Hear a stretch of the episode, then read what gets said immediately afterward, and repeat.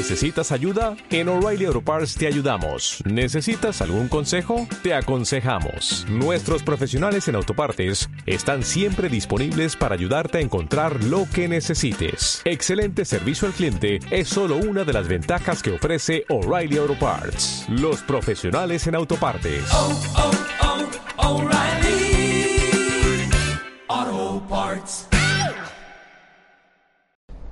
Buenas tardes hermanos, me da mucho gusto poderles saludar, aunque sea por este medio. Y en especial quiero agradecer a toda la iglesia que ha estado dando sus ofrendas, sus diezmos, porque con eso pues podemos ver el corazón que ustedes tienen, que es un ejemplo de otras iglesias que no lo hacen. Y aquí vemos que ustedes se han mantenido fieles y leales al, al Señor. Les agradecemos eh, enormemente por, por esto, pero sobre todo al Señor por haber puesto gracia en sus corazones para poderlo hacer. Asimismo, quiero informarles desde ahorita que después de estar orando mucho tiempo para ver cuándo podríamos reabrir las instalaciones de la iglesia, hemos considerado que el 30 de agosto será el día en que ya podamos regresar a la iglesia. Obviamente los que quieran hacerlo están en libertad de no hacerlo, los que se sientan eh, que no es el tiempo, que no es conveniente. Vamos a tener todas las medidas de seguridad que les habíamos explicado. Todos tendrán que llevar cubreboca, tendremos distancia, se les tomará la temperatura. Vamos a hacer todo lo necesario para cuidarnos, para que nadie este, sea contagiado o que haya este, algún brote en la iglesia. Nuestra intención es cuidarnos, pero al mismo tiempo ya también poder estar en la iglesia para para poder disfrutar de estar ese tiempo unidos, alabando a nuestro Dios. Y pues vamos a, el 30 de agosto ya es una fecha segura, vamos a tener las reuniones a partir de las nueve y media de la mañana, es el cambio de horario que se va a tener para que no haya tanto calor y que podamos este, tener abiertos todos los, los espacios. Bueno, este, quiero pedirles que me acompañen a orar para poner este tiempo en manos del Señor agradeciéndole a Él por todo lo que Él nos está enseñando a través de estas prédicas, de esta enseñanza del reino de Dios, que nos está mostrando claramente cuáles son los planes que Dios tiene para la iglesia, para el mundo, y por lo tanto debemos de agradecerle y disponer este tiempo en sus manos. Si me acompañan, por favor. Padre bendito, sabemos cuánto tú nos has dado, sabemos que nuestro Señor Jesucristo, que fue a esa cruz para salvarnos, para ayudarnos, pues sabemos lo complicado que, que ha sido el poder entender todos tus planes, todo lo que tú tienes dentro de la historia para ayudarnos, para bendecirnos. Pero en especial queremos pedirte, Señor, que a través de estas prédicas cada uno de nosotros podamos valorar todo lo que tú has hecho por nosotros. Que podamos ser agradecidos dándote de nuestro tiempo, de nuestro esfuerzo, entendiendo que nuestra vida ya no nos pertenece sino a ti. Que tú pongas esto en cada uno de los corazones, que cada uno de nosotros seamos receptores realmente de tu verdad, que podamos aprender y sobre todo a valorar lo que tú has hecho por nosotros, al entregar a tu único Hijo en esa cruz, para que Él pudiera traernos la, la salvación, Señor, sacarnos de esas tinieblas, sacarnos de esa soledad en que vivíamos, sacarnos de la oscuridad en que estábamos y que todo esto lo hizo por simplemente amor, como lo pudimos ver en un orden perfecto a través de la Trinidad, que tú como Padre entregaste a tu Hijo, que nuestro Señor Jesucristo quiso ir a esa cruz a salvarnos y que el Espíritu Santo está haciendo su obra de santificación en nosotros. Queremos disponer este tiempo para que la enseñanza sea guiada y dirigida por tu Espíritu Santo en nosotros y que a través de tu palabra cada uno de nosotros seamos edificados, pero que tú seas exaltado y glorificado a través de ello. Te agradecemos y te bendecimos y disponemos este tiempo, agradeciéndote en el nombre de nuestro Señor Jesucristo por lo que tú harás en nuestras vidas y en nuestros corazones, y el cambio que tú harás a través de entender todos estos planes perfectos, a través de los pactos que tú has dispuesto. Te damos gracias en el nombre de nuestro Señor Jesucristo. Amén. Hoy vamos a ver el pacto con Noé. Vamos a tratar de, o voy a tratar de que cada uno de ustedes pueda comprender cabalmente todo lo que hizo Dios a través de estos pactos. Lo que sigue, obviamente todos los pactos que siguen, pues tenemos que considerar que fueron pactos de gracia. Porque después de que el hombre cae en pecado, que Adán y Eva caen en, en esa caída tan tremenda de deslealtad hacia Dios, pues todavía Dios en su benevolencia, en su misericordia, él dice, voy a hacer otros pactos, voy a hacer otros planes para salvar a, aquellos que, que, realmente tienen dispuesto su corazón para hacerlo, a los que Él había elegido desde antes, a los que nos había elegido.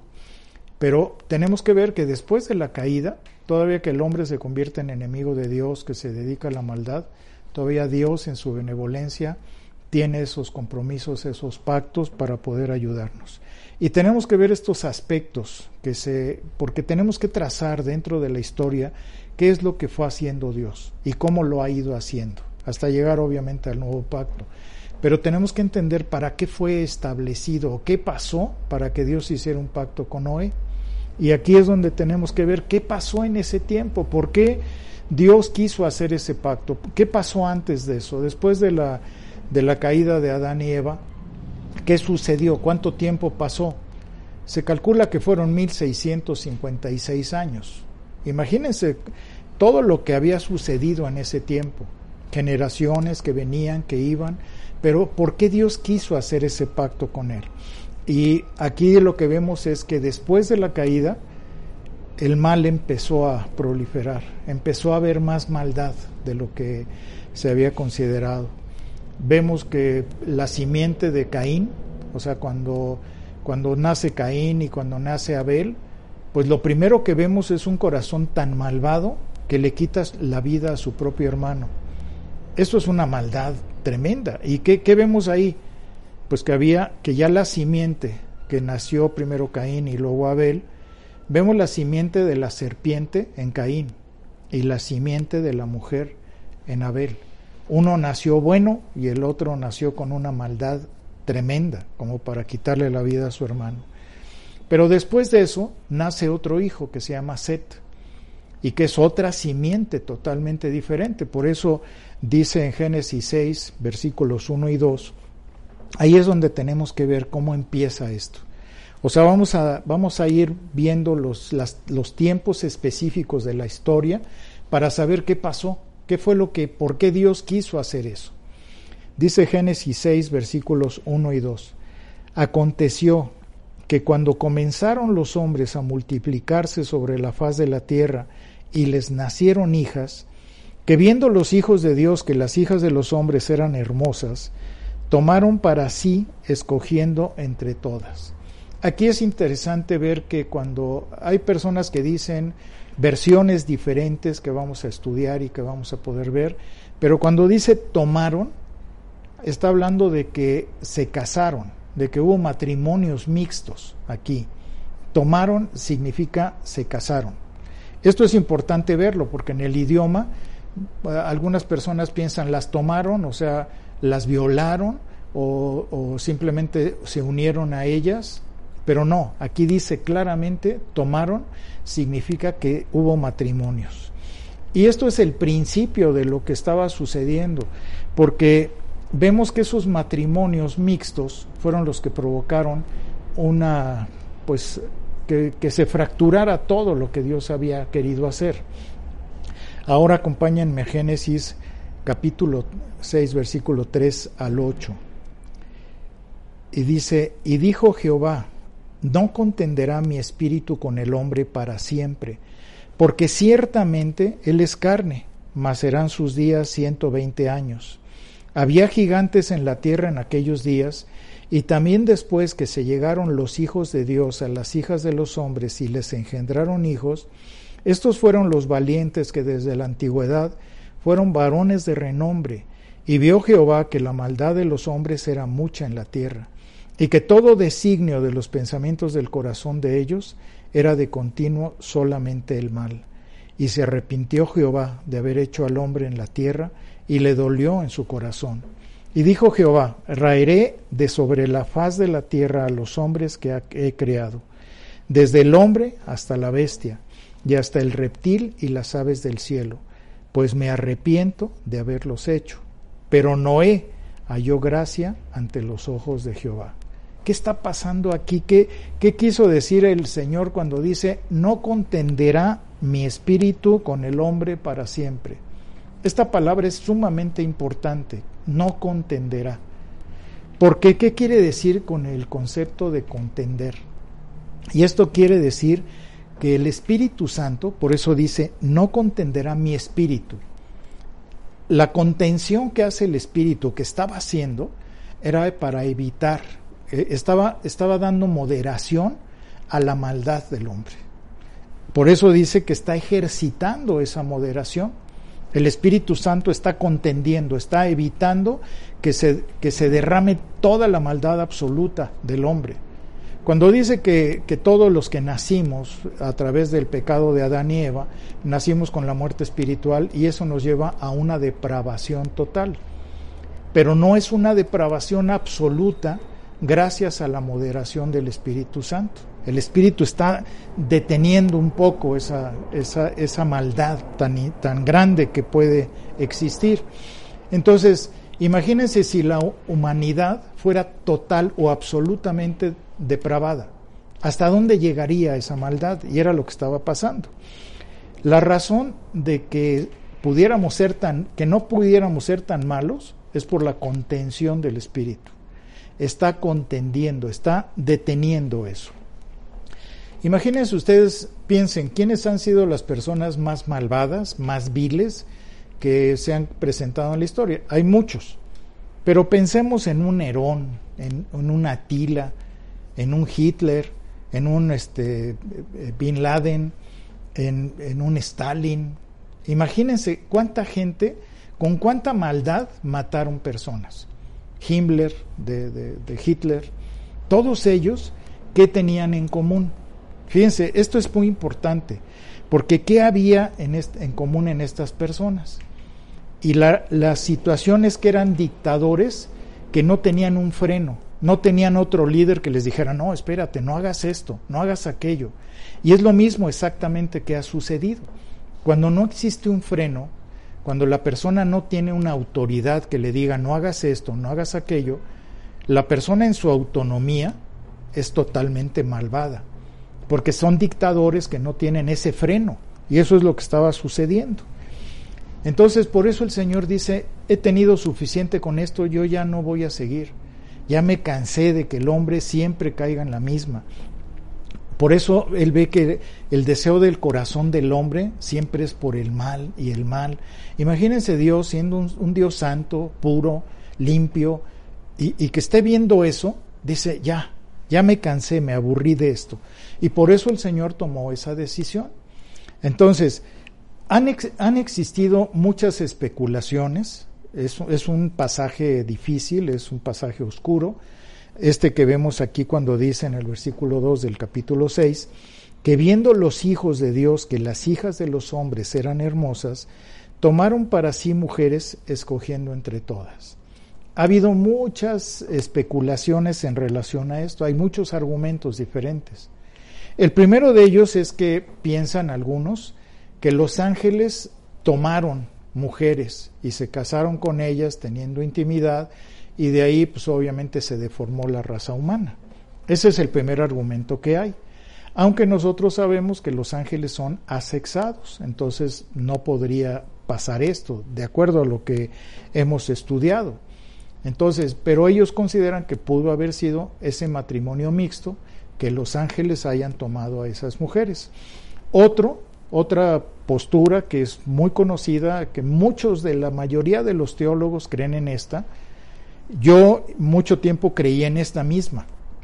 Hoy tengo mis dudas, muchas.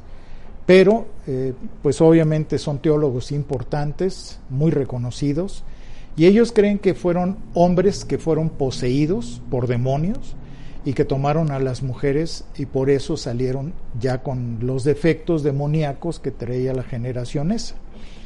Eh, y se hizo una violenta y pecadora humanidad a través de ello. Otros dicen que eran reyes, que eran reyes, déspotas, conocidos y que querían llenar su harén de tantas mujeres. Y en la última que eran los hijos de, de Set que cohabitaron con las hijas de Caín. Esta es la última que se, se han visto esas cuatro posturas o esos cuatro argumentos. Es muy difícil saber cuál tiene la razón. Eh, vamos a, voy a tratar de explicarlo para saber qué nos dice la Biblia, no qué pensamos o qué dicen los teólogos o qué dicen los eruditos, sino qué dice la Biblia, porque lo importante es eso. Muchos de los argumentos que han puesto los teólogos en relación a que eran hombres que habían sido poseídos es porque ellos dicen que los hijos de Dios eh, en, en el Antiguo Testamento siempre se manejaba o se mantenía esa postura de que eran los ángeles que eran ángeles caídos o ángeles buenos, pero que los hijos de Dios siempre eran ángeles. Sin embargo, no es totalmente real eso, porque hay otras posturas bíblicas en donde se habla de que los hijos de Dios son los que han sido obedientes a Dios y que los hijos de los hombres son los que han sido desobedientes a Dios. Hay pasajes que nos apoyan en esto. Algunos de los teólogos que han defendido la postura de que fueron hombres poseídos y que por eso se metieron con las mujeres o que cohabitaron con ellas, se basan en dos pasajes bíblicos que vamos a ver. El primero de ellos está en 2 de Pedro, capítulo 2, versículo 4. Dice, porque si Dios no perdonó a los ángeles que pecaron, sino que arrojándolos al infierno los entregó a prisiones de oscuridad para ser reservados al juicio. Ellos han argumentado que fueron los que pecaron y que por eso Dios los mandó al abismo o que los mandó al, al, infierno, que por ello estaban ahí. Sin embargo, si nosotros revisamos el texto, esto no es así, porque los ángeles infieles que se rebelaron contra Dios cuando Lucifer se rebeló contra Dios, fueron los que perdieron este en ese momento, se salieron, dice, los ángeles que pecaron que no perdonó a los ángeles que pecaron, sino que arrojándolos al infierno los entregó a prisiones de oscuridad. Ahí es donde habita Satanás y los ángeles. Bueno, anda por todo el mundo el diablo, pero los otros están ahí. Entonces, no se refiere específicamente a que porque tuvieron relaciones con las mujeres, porque está en este pasaje se está refiriendo a los falsos maestros, los está comparando no van a ser perdonados los falsos maestros, así como no fueron perdonados los ángeles, que pues que, que fueron arrojados al infierno, ¿verdad? Y también hay otra, otro pasaje que está en Judas 6, en donde vemos, ellos también se apoyan en este, que son los ángeles, dice, y a los ángeles que no guardaron su dignidad, sino que abandonaron su propia morada, los ha guardado bajo oscuridad en pasiones, en prisiones eternas para el juicio del gran día. Muchos de estos teólogos argumentan que están metidos en el abismo, que ahí están guardados y que por lo tanto van a ser, este, eh, pues que ya se van a quedar ahí. Pero esto tampoco tiene mucha certeza porque dice no guardaron su dignidad.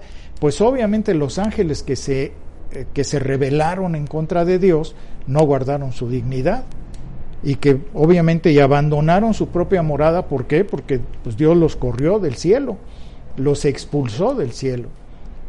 Vinieron aquí a la tierra, bueno, Satanás vino junto con su ejército a estar molestando en la tierra, pero no está hablando de que porque hicieron eso, esa es la cuestión. Entonces, aquí no podemos nosotros considerar que estos dos pasajes tengan cierta razón en relación a que fueron poseídos los hombres. Eh, hay otra parte en el pasaje que nos ayuda a comprender un poquitito más.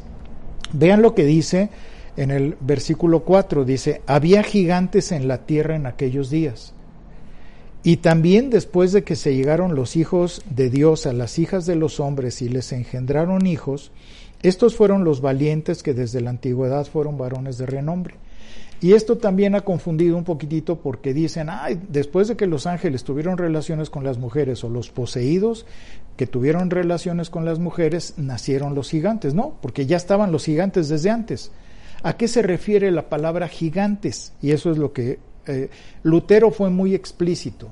Él dijo algo muy importante. Dijo que la palabra nefilín, que quiere decir gigantes, que son la raza de gigantes, eran hombres tiranos, eran hombres malvados, que eran grandes guerreros, que daban miedo porque eran muy, muy fuertes, muy este, pues eran guerreros preparados para la maldad. A eso se refiere con tiranos, que oprimían a la gente, la molestaban. ¿Cuánta gente conocemos que es así, no? Que tienen un liderazgo a la tiranía, a la maldad. Era una, una raza degenerada. Y a eso se está refiriendo, no de que fueran grandísimos de estatura, sino que realmente eran gente que pudieran ser muy altos o bajos, como fueran, pero eran tiranos. A eso se refiere la palabra nefilín, que quiere decir gigantes, pero en el sentido de maldad. Y vean lo que dice Números capítulo 13, versículo 33. También vimos allí gigantes cuando mandó eh, a los espías para que vieran si podían tomar la tierra prometida. Y dice, también vimos allí gigantes. Cuando llegan ellos y dicen, ay, es que había gigantes, ve, estamos muy asustados, solamente Josué y, Caleb fueron los que no tuvieron ese temor. ¿Por qué no le tuvieron miedo a esos gigantes de tres metros, como ellos decían? Y dice, hijos de Anac, raza de gigantes, y éramos nosotros a nuestro parecer como langostas, y así les parecíamos a ellos. Estos eran unos tiranos primitivos. Los, los anaseos eran salvajes, eran terribles, eran como los, como los bárbaros, como los vikingos, que no se medían para la maldad, para asesinar. Incluso dicen que ponían así como, como si fuera el, ataúd de la persona y lo destruían, como diciendo, te vamos a matar, te vamos a hacer pedazos. Así era la raza de los anaseos, eran malvados. A eso se refería. Entonces, aquí tenemos que observar algo muy interesante y muy significativo, que antes del capítulo 6, ¿qué fue lo que pasó? En el capítulo 3 fue la caída del hombre, todo lo que sucede, pero luego viene en capítulo 4 y 5. ¿Por qué el Señor dictó a Moisés, obviamente inspirado por el Espíritu Santo, para que pusiera las genealogías de dos? Es, esto, es muy, esto es básico, porque si no nos fijamos en esto, no vamos a entender la situación. Fíjense, dice, eh, aquí vamos a ver dos genealogías. Vamos a ver primeramente la genealogía de Caín y la genealogía de otro personaje que vamos a ver ahorita. Pero, ¿quién fue el primer criminal desterrado de su tierra? Pues fue Caín. Y Caín, obviamente, él habitó en la tierra de Nod, dice. Esta tierra eh, en hebreo quiere decir errante. Era una tierra errante. Acababa de matar a su hermano y vean lo que dice Génesis 4 capítulo 14. Muy ofendido el señor Caín. Estaba muy molesto porque pues había matado a su hermano y cómo Dios lo reprende, cómo se atreve. Dice, he aquí, me echas hoy de la tierra y de tu presencia me esconderé y seré errante y extranjero en la tierra y sucederá que cualquiera que me hallare me, me matará. Y le respondió Jehová, ciertamente cualquiera que matare a Caín, siete veces será castigado. Entonces Jehová puso señal en Caín para que no lo matase cualquiera que lo hallara. Pero obviamente Caín estaba muy molesto, porque cómo era desterrado y, cómo iba a recibir la maldición de parte de, de Dios, ¿no? y lo manda a una tierra que no va a producir, va a pasar por situaciones porque eran consecuencias de lo que él había hecho. Y entonces él dijo, pues que me perdone, ¿no? Yo, ¿por qué no me, por qué no me, por qué no me ayuda si yo apenas este, maté a mi hermano porque estoy malito? Pero ahí es donde nosotros tenemos que ver, y cuando dice que puso una marca, muchos de los rabinos y de las personas de la antigüedad pensaban que había sido una marca en el cuerpo para que no lo tocaran pero no, era una marca que no era visible. Simplemente era algo como que Dios dijo, a este lo, le pongo esa marca espiritual para que nadie lo pueda matar. Y eso es algo que el Señor muchas veces hace todavía, que puedas tú estar expuesto a que te quieran matar y si el Señor puso, este es mi hijo y este lo toca, este no me lo tocan, así es Dios, Él es soberano. Simplemente vemos lo que acaba de pasar con el policía, con el jefe de la policía, con García Farjuch, y este, ahí vemos claramente más de tres mil balas, y pues solamente lo hirieron, y levemente. ¿Qué, ¿Quién hace eso? Pues Dios. Todos los demás se murieron, pero a él lo salvó. ¿Por qué? Pues no sé si ustedes saben, pero él es hijo de María Sorte, María Sorte es cristiana. Yo no lo sé si él sea cristiano, pero la protección de Dios estuvo sobre él. Eso es seguro. Es lo mismo que le pasaba a Caín. Simplemente había una marca especial dentro de que Dios había puesto, no visible, pero que la gente no podía matarlo. Porque así es Dios. Cuando Dios dice no me tocan a ese, no me lo tocan. Por eso a mí, en cierta manera, el tener ese temor tan grande, pues quiere decir que no estás confiando en la sabiduría de Dios y en la soberanía de Dios. Porque si tú eres su hijo, Dios te va a guardar, Dios te va a cuidar, a pesar de lo que estamos viendo, porque estamos, tenemos esa marca. Y cuando Dios dice a este no me lo tocas, es no me lo tocas. Punto, ¿verdad? Entonces, fíjense, después de que nace el primer hijo, ya lo expulsa, se va a esa tierra, y en esa tierra nace su hijo Enoch, es el primer hijo de Caín. Y esto quiere decir iniciación.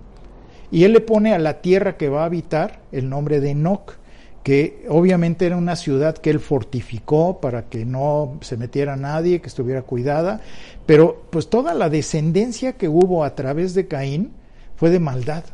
Fue algo, algo muy fuerte porque nosotros podemos ver que en la tercera generación de Caín nació Lamec. Fíjense cómo se. Eh, es el papá del otro lado, del lado de la otra genealogía que vamos a ver, el papá de, de, este, de Noé. Y aquí este Lamec es terriblemente malvado, el otro era muy bueno. Son dos genealogías y dos nombres que son iguales, pero uno de un lado y el otro del otro. Este Lamec fue el primer, aparte de haber sido asesino, era el primer bígamo que había. Vean lo que dice Génesis 4 de 19 al 24. Y Lamec tomó para sí dos mujeres. Nadie lo había hecho, él fue el primero. El nombre de la una fue Ada y el nombre de la otra Sila. Y Ada dio a luz a Jabal, el cual fue padre de los que habitan en tiendas y crían ganados. Y el nombre de su hermano fue Jubal, el cual fue padre de todos los que tocan arpa y flauta. Y Sila también dio luz a Tubal Caín, artífice de toda obra de bronce y de hierro. Y la hermana de Tubal Caín fue Nama. Y dijo Lamec a sus mujeres, Ada y Sila, Oíd mi voz, mujeres de Lamec, escuchad mi dicho, que un varón mataré por mi herida, y un joven por mi golpe, si siete veces será vengado Caín, Lamec en verdad setenta veces siete lo será. Vean la maldad de este hombre, hasta disfrutaba de decir, vean que yo, a mí me hacen algo y me la pagan, los mato, punto. O sea, disfrutaba de ser un asesino, porque uno le pegó, porque el otro lo, lo, lo golpeó, entonces, por eso los mató. Entonces, ¿cómo? ¿Cómo se atreven a hacerme eso? ¿no? Y aquí vemos varias situaciones. Fíjense, Lamec, primer bígamo y adúltero. Eh, de estas mujeres salieron sus hijos. El primero de ellos, Lamec, digo Jabal, perdón. Quiere decir, fue el primer ganadero, eh, eh, nómada, pero era ganadero. Luego fue Jubal, que fue el primer músico. Y luego Tubalcaín, que él fue el, primer, el primero que inventó la metalurgia, las espadas, las lanzas, todo lo de metal. O sea, si vemos, oye, pues fueron personas que hicieron bien a la humanidad, sí, pero vamos a ver qué pasó después. Luego Lamec, el papá de ellos, pues que era un asesino cínico, que mató a un hombre, como les decía, porque lo hirió y a otro porque lo golpeó, y aparte se regodeaba diciendo, cuidadito y me hacen algo. Y vean esto que es muy significativo, porque él decía, el que me haga algo 70 veces 7, lo voy a, se lo voy a hacer peor. ¿Y cuál fue la enseñanza de nuestro Señor Jesucristo cuando le dijo a Pedro, ¿cuántas veces tienes que perdonar? 70 veces 7. Fíjense cómo hay una diferencia. Uno, no perdonaré 70 veces 7. Voy a hacerles daño 70 veces 7. Y la enseñanza de nuestro Señor Jesucristo es totalmente diferente es perdona 70 veces 7. Entonces vemos aquí eh, eh, cómo el Señor Jesucristo cambia la, la, situación de, estas, de esta genealogía. Ahora, ¿qué nos enseña esto? Que todas las generaciones de Caín fueron malvadas, aunque hicieron bien a, la humanidad en ciertas cosas, pero todo eso se, se, se hizo mal. La ganadería se convirtió en que el hombre comiera carne, que el hombre se volviera este, materialista, que tuviera, que, buscara eso en vez de querer agradar a Dios. Lo segundo que vemos del otro lado de la moneda es de las generaciones, por ejemplo, el primer músico, cómo se convirtió y se, se, se, hizo la música. No fue para dar himnos y salmos y cantos para Dios, sino la música se deformó a través, como lo hemos visto, que se ha ido deformando. Y vemos al otro que de la metalurgia, pues hizo armas para que mataran a, a los demás. Pero ahora vamos a ver la generación del otro lado, las generaciones que, que, puso gracia a través de esto Dios en el corazón de ese niño nuevo que, que tuvieron después. Y dice Génesis 4, 25 al 26, y conoció de nuevo a Adán a su mujer, la cual dio a luz un hijo, y llamó su nombre Set, porque dijo, dijo ella, me ha sustituido otro hijo en lugar de Abel. Esto también es significativo. En lugar de Abel, o sea, trae un corazón como el de Abel, a quien mató Caín, y a Set también le nació un hijo, y llamó su nombre Enos. Enos. Entonces los hombres comenzaron a invocar el nombre de Jehová. Vean esta parte. Entonces los hombres comenzaron a invocar el nombre de Jehová. ¿Qué significa esto? Que se hizo la primera religión. Los hombres ya estaban adorando, estaban invocando a Dios. Vean la diferencia de las dos genealogías. Son muy fuertes porque era una adoración pública a Dios. Eso quiere decir que estaban invocando el nombre, era una adoración pública. Y también hay otro significado muy importante porque si ustedes ven las generaciones del otro lado, nunca dice y nacieron hijas e hijos, pero aquí sí. En todas y cada una de ellas se manifiesta que engendraron hijos e hijas. O sea, Dios estaba multiplicando de bendición. La línea de Caín engendró siempre a, malvados, a, gente muy malvada. Pero del otro lado, vean la genealogía que tiene, es, es, de pura bendición. Porque dice, la línea de, de Set, de ahí nació Enos, de ahí nació Cainán, luego Mahalael, que quiere decir uno que alaba a Dios, luego Jared, que quiere decir siervo, etc. Y en contraste con la línea de Set, vemos una persona piadosa tras otra, tras otra, tras otra. Dice Génesis 5, 24, vean en, en quién culmina esto, dice, en Enoch, dice, quien caminó con Dios y desapareció porque lo llevó Dios. A los 365 años de vida se fue con el Señor. Así, sin tener que pisar eh, la muerte, sin tener que ser enterrado, él se fue directamente con Dios. Enoch tuvo a Matusalén, que fue el abuelo de Noé. Después Matusalén tuvo a Lamec y Lamec a Noé. Y después de Noé a Sem, a, a Set, eh, a Cam y a Jafet. Y de la línea de Set, ¿quién creen que vino? Pues nuestro Señor y Salvador Jesucristo. Vean la línea, es una línea generacional totalmente diferente. Entonces, de modo que estas dos líneas se distinguen claramente de aquellos obedientes a Dios, que se les llama los hijos de Dios, y la línea de desobedientes a Dios, que se les llama los hijos de los hombres. Y esto es muy manifiesto también. Entonces, esta seguramente es la parte que a mí me confundió durante mucho tiempo, hasta hace poco que me metí a estudiar profundamente y pues ahora yo estoy muy convencido con esta otra parte, ¿verdad? que lo que estaba mostrándonos a través de, la, de las genealogías del capítulo 4 y del capítulo 5, pues es que realmente lo que Dios estaba mostrando era la línea generacional de, de y de Caín, y que se metieron los hijos de Set, se metieron con las hijas de Caín. ¿Y qué sucedió? Pues se deformó, la, las generaciones se deformaron. El señor este, R.C. Sproul, que, que, ya falleció tristemente, un gran teólogo, un gran hombre de Dios, él escribió esto. Creo que los que tenemos aquí, que lo que tenemos aquí es el matrimonio mixto de los descendientes de Set, que eran obedientes, y los descendientes de Caín, que eran malvados.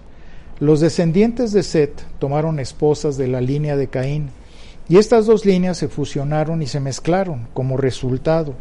El pecado, que es tan característico de la línea de Caín, envolvió a los descendientes de Set y el mundo entero se sumergió en maldad radical. Entonces, estos matrimonios mixtos fueron los que provocaron que esa línea se deformara y que por eso Dios tomara esa decisión. Y los pactos de Dios con el hombre, como hemos visto, pues eh, no pueden ser cambiados. Por eso el Señor tomó esa determinación. Ahora, si nosotros hacemos un viaje al Nuevo Testamento, podemos ver esto mismo, exactamente. Dice Segunda de Corintios capítulo 6, versículo 14 al 16. Dice, no os unáis en yugo desigual con los incrédulos, porque qué compañerismo tiene la justicia con la injusticia, y qué comunión la luz con las tinieblas, y qué concordia Cristo con Belial, o qué parte el creyente con el incrédulo, ¿Y qué acuerdo hay entre el templo de Dios y los ídolos? Porque vosotros sois el templo de Dios, del Dios viviente, como Dios dijo, habitaré y andaré entre ellos, y seré su Dios, y ellos serán mi pueblo. Aquí podemos ver cómo el pacto del matrimonio continúa para nosotros. Que no podemos hacer esas mezcolanzas. ¿Qué sucede cuando un hijo de Dios o una hija de Dios se casa con un inconverso? ¿Qué sucede? ¿Qué pasa? pues lo que va a suceder es, eh, a lo mejor esas personas se aman mucho, eh, no quieren tomar en cuenta lo que dice la palabra de Dios, quieren ser desobedientes, a la larga tienen un hijo, una hija, y van a estar clamando y pidiéndole a Dios que ese niñito, que no tiene la culpa, pues reciba Cristo algún día, que esa es la intención de los papás o de esa mamá o de ese papá creyente. Pero ¿qué es lo que nos muestra la palabra aquí? pues que esa mezcolanza, esa mezcla de dos eh, naturalezas distintas, a lo mejor aunque clame ese hijo o esa hija, jamás va a ser salvo, porque está dentro de esa desobediencia y de esa línea. Por eso Dios está protegiendo, Dios está diciendo, cuidado, no te unas en yugo desigual, porque qué comunión tienen la justicia con la injusticia, la luz con las tinieblas, Dios con Belial. Entonces estás haciendo una mezcla te vas a casar, no pasa nada, pero ¿qué van a hacer de esa unión? Ese es el peligro que existe.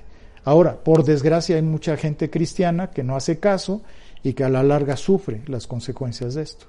Porque qué terrible es cuando uno está clamando de que ese hijo que tanto amamos, pues que se convierta al Señor. Pero si trae la, la línea de los cainitas, pues nunca van a ser de nuevo. Entonces, si regresamos al tiempo de Noé, habían pasado 1656 años después del, antes de que fuera el diluvio y ¿cuántos, cuántos eh, habitantes pensamos que pudieran existir en ese tiempo? Hoy en día aquí en, aquí en el mundo existen cerca de 8 millones de 8 billones de habitantes. Si nosotros nos vamos despacio, eh, con, con mucha tranquilidad, vamos a pensar que fueran 4 billones. De esos 4 billones, ¿cuántos se entregaron cuando Moisés, a través de la dirección de Dios, que todavía le dio 120 años para estarles predicando y estar construyendo el arca en ese tiempo, ¿cuántos se arrepintieron? Solamente ocho personas, los hijos de Noé, su esposa y las esposas. Ocho de cuatro billones que posiblemente existían en ese tiempo o más. Pudiera haber sido más, porque aparte de que vivían muchísimos años más, que era una exageración porque si nosotros vemos, Adán vivió 930 años, Set vivió 912 años, Matusalén, el abuelo de Noé, vivió 969 años. Entonces, ¿cuántos hijos habrán tenido en ese tiempo? Entonces, a lo mejor eran más de 4 billones, posiblemente eran hasta más de 8, pero estamos considerando eso. Pero ¿Qué tan poblada habrá estado la tierra de la maldad para que Dios tomara esa decisión? Y eso es lo que vemos que la corrupción moral había ya llegado al colmo de Dios. Vamos a regresar al texto, Génesis 6, versículo 1 al 3. Aconteció que cuando comenzaron los hombres a multiplicarse sobre la faz de la tierra y les nacieron hijas, que viendo los hijos de Dios que las hijas de los hombres eran hermosas, Tomaron para sí mujeres escogiendo entre todas, y dijo Jehová, no contenderá mi espíritu con el hombre para siempre, porque ciertamente él es carne, mas serán sus días 120 años.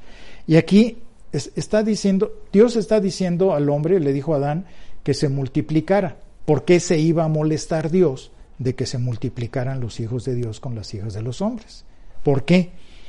Porque el este, este pasaje es el que nos enseña el cumplimiento del mandato divino, de no unirse, de que si se unían esas dos simientes, iba a proliferar la maldad, que fue lo que sucedió.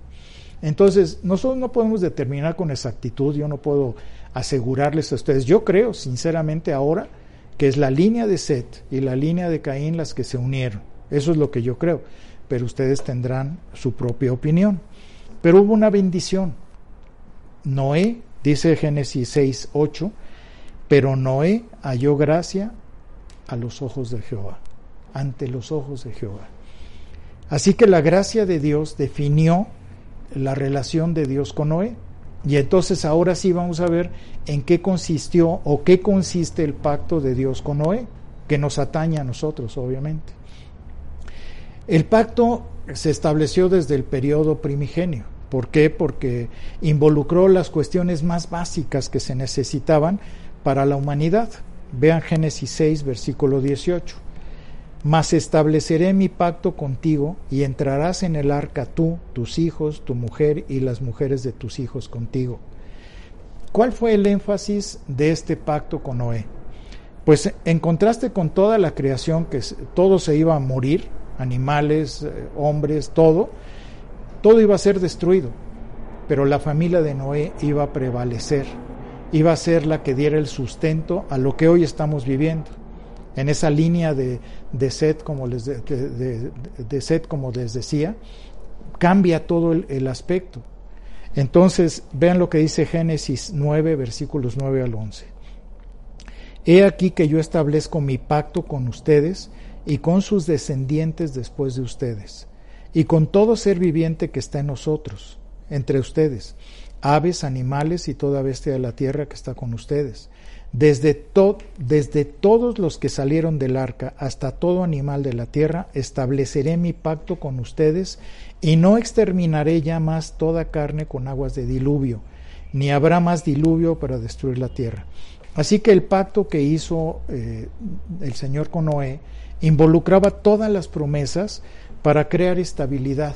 Por esto, este pacto con Noé es un pacto de estabilidad para la tierra y para nosotros como hijos, porque que toda la tierra va a permanecer, que va a haber un patrón continuo para prevalecer en la tierra, que ya no va a volver a destruir Dios durante este tiempo, eh, que él, hasta que Él decida, cuando ya sea otro, otro periodo, pero esto, esto está revelando algo muy importante, porque los beneficiarios de ese pacto somos nosotros porque Él está preservando a través de su gracia todo el reino animal, el reino humano, todo lo que es la naturaleza. ¿Cuántos han escuchado salvemos al planeta? Como si ellos fueran eh, los, los que hicieron al planeta, ¿no? Entonces, ¿por qué intentan hacer esto? Pues porque no han leído la Biblia, porque el que lo va a preservar es Dios, no el hombre.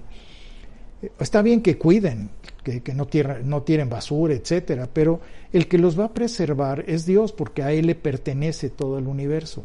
Vean lo que dice Primera de Crónicas 16, 15. Él hace memoria de su pacto perpetuamente, perpetuamente, y de la palabra que Él mandó para mil generaciones. ¿Cuántas generaciones han pasado? Dios siempre cumple sus promesas y sus pactos. Vean lo que dice Isaías 40, 22. Él está sentado sobre el círculo de la tierra, cuyos moradores son como langostas. Él extiende los cielos como una cortina, los despliega como una tienda para morar. Él dice esto se va a hacer, aquello se va a hacer, todo lo que Él decida porque Él es el Rey soberano. Dios diseñó la tierra, diseñó los cielos, Él es el diseñador, no, no somos nosotros. Pero el hombre se cree que es el arquitecto y el único arquitecto es Dios. Vean lo que dice Eclesiastés 1, 4 al 5. Generación va y generación viene, mas la tierra siempre permanece. Sale el sol y se pone el sol y se apresura a volver al lugar de donde se levanta. Por eso se llama un pacto de estabilidad, porque Dios reveló esta estrategia. Él hizo este plan, ese pacto con Moisés. E esto influye obviamente en todos nosotros. Génesis 8, 21 al 22 dice, y percibió Jehová olor grato, Y dijo Jehová en su corazón, no volveré más a maldecir la tierra por causa del hombre, porque el intento del corazón del hombre es malo desde su juventud, ni volveré más a destruir a todo ser viviente como he hecho. Mientras la tierra permanezca no cesarán la sementera y la siega, el frío y el calor, el verano y el invierno y el día y la noche. Entonces, para asegurar su pacto con Noé, aseguró que la naturaleza permanecería mientras él no la tocara.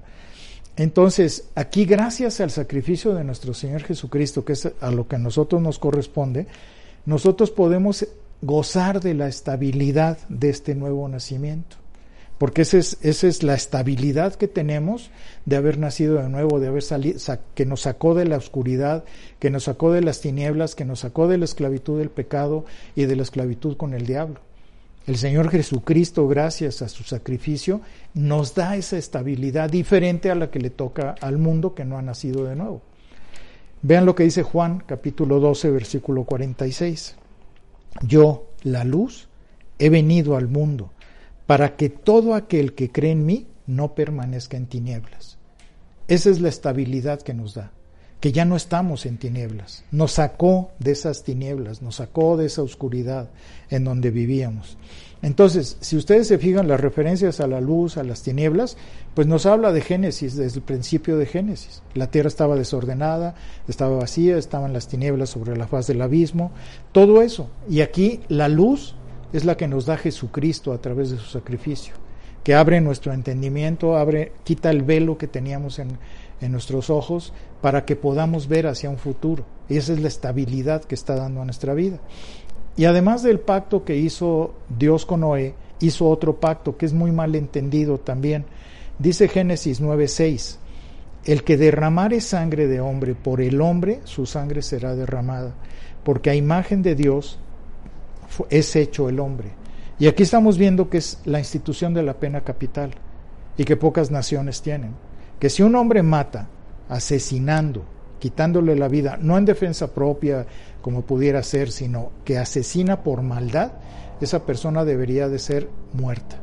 Y es lo que deberían de hacer muchos países para evitar tanto criminal suelto y que está nada más en prisiones atiborrando. Pero eso es lo que muestra la palabra. ¿Cuántas personas asesinan a sus propios hijos en el aborto?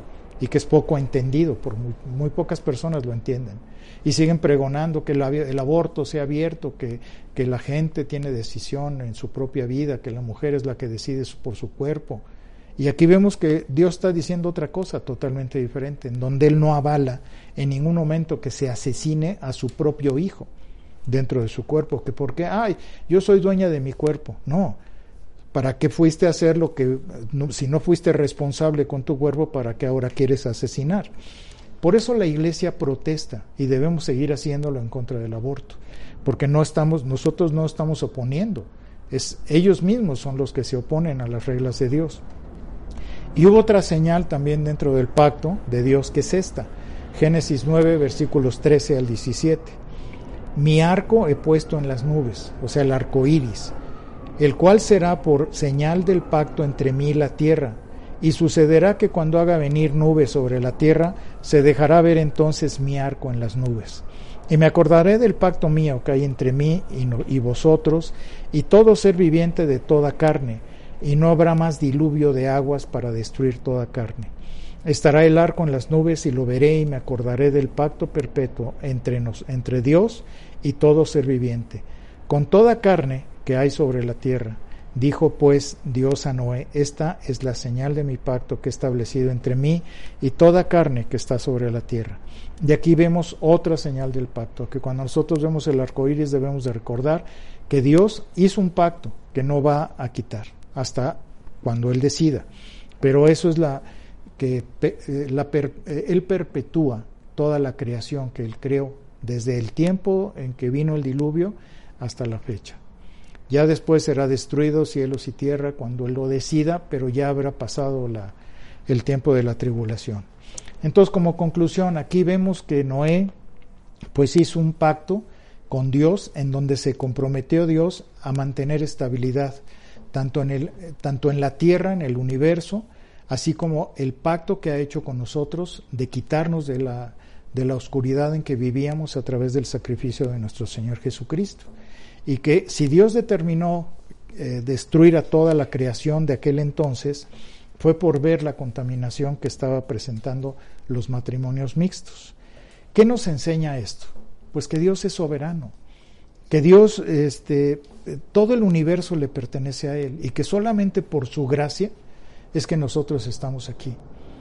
Porque si nosotros nos damos cuenta que el sacrificio de nuestro Señor Jesucristo, todo lo que nos ha traído, todas las bendiciones que nos ha dado, de esa estabilidad que hoy podemos tener como hijos de Dios, por eso nunca se nos debe olvidar que por la gracia del Señor, todos los pactos son de gracia, pero la gracia de, nuestra salvación es algo que nunca debemos de, de olvidarnos de. Hay gente que se le olvida con facilidad, que deja de ser agradecida para Dios. Y yo creo que lo primero que tenemos que hacer es pensar, si yo tengo vida, es por lo que el Señor Jesucristo hizo en mí, y mi vida ya no me pertenece a mí. Entonces, ¿por qué quiero tomar mi tiempo? Quiero tomar todo lo que soy yo. Eh, el yo sigue viviendo, habitando en uno, en vez de entender que, que, todo el sacrificio de nuestro Señor Jesucristo, pues es para poder este, vivir de una manera totalmente estable. Que el Espíritu Santo está haciendo esa contención ahorita en el mundo, está deteniendo tanta maldad. Él está evitando esto. Por eso cuando cuando nosotros partamos en el tiempo de la tribulación, pues imagínense, el Espíritu Santo es omnipresente, pero la contención se va a quitar, porque la iglesia está haciendo esa contención. La iglesia, al, pertenecer, a tener al Espíritu Santo dentro de nosotros, existe una contención ahorita de la maldad. Pero imagínense cuando se quite, cuando nosotros seamos llevados al cielo con el Señor, a esa nube. Ahí es donde va el mundo va a decir qué pasó aquí, va a ser peor que en ese tiempo, antes del diluvio. Entonces, la estabilidad nos da el conocimiento, nos da eh, la sabiduría que la palabra nos otorga, porque esa es la estabilidad que nos da de vivir bajo la pureza moral y a la luz del Evangelio, que eso es lo que deberíamos de, de tratar de vivir todos los días bajo la presencia del Señor. Y pues eh, también quiero referirme a las personas si están viendo esta prédica que no tienen verdaderamente una relación con Dios y que has escuchado la, esta prédica, pues has escuchado la palabra de Dios, has sido investido por, el, por la palabra del Señor. Y esto te invita y te debe de invitar a que tú confíes plenamente tu vida al único que merece eso, que es nuestro Señor Jesucristo, que puedas disfrutar de los privilegios de esa estabilidad, que Dios te está invitando a decirte, quiero quitar ese velo que tienes en el entendimiento, que sigas, que ya no tengas ese deseo, ese anhelo en tu corazón de evitar a Dios, de poner esa dureza en tu corazón para decirle, te amo, perdóname, me arrepiento, te reconozco como mi Señor y mi Salvador, porque sé que tú fuiste a esa cruz a salvarme. Eso es lo que Dios quiere oír de ti. Eso es lo que quiere que tú le digas con tus propias palabras, con todo el corazón a Dios. Que si nunca lo has hecho o ya lo hiciste, pero realmente estas palabras te han llegado, pues Dios quiere que te arrepientas y que confíes en Él plenamente. Y asimismo que pues que nosotros los que hemos escuchado esta, esta enseñanza, que no dejemos jamás de agradecerle a nuestro Señor por todo lo que Él ha hecho por nosotros. Acompáñenme a orar, por favor. Bendito Dios, te damos gracias por, por enseñarnos, por mostrarnos tus planes, porque somos privilegiados de poder conocerlos. Que tú abriste tu palabra para que nosotros pudiéramos entender todos estos pactos, todos los planes perfectos que tú has desarrollado para la historia del mundo y que somos parte de ellos, Señor. Que poca gente puede conocer esos planes perfectos que tú nos has enseñado a través de tu palabra. Te pedimos que pues tú dispongas nuestros corazones para que seamos obedientes, para que realmente podamos agradecerte con nuestra vida todo el sacrificio que nuestro Señor Jesucristo hizo en la cruz. Que nunca se nos olvide, Señor, y que realmente podamos disponer nuestra vida en esa confianza absoluta sobre tu soberanía, sobre tu reinado, que nunca se nos olvide de verte como el Rey de nuestra vida, que nunca se nos olvide todo lo que tuviste que hacer, todos esos planes, todos esos proyectos, para que nuestro Señor Jesucristo viniera a la tierra en el tiempo exacto, en el tiempo de la plenitud, como dice tu palabra, para que todos y cada uno de los que estamos hoy disfrutando pudiéramos ser salvos. Gracias por quitar ese velo de nuestro entendimiento. Gracias por poner nuestro corazón dispuesto para reconocerte como el Rey de nuestras vidas. Te damos gracias y te bendecimos, dándote la honra y la gloria, Señor Jesucristo. Amén. Pues que Dios los bendiga, me dio mucho gusto y esperamos vernos pronto.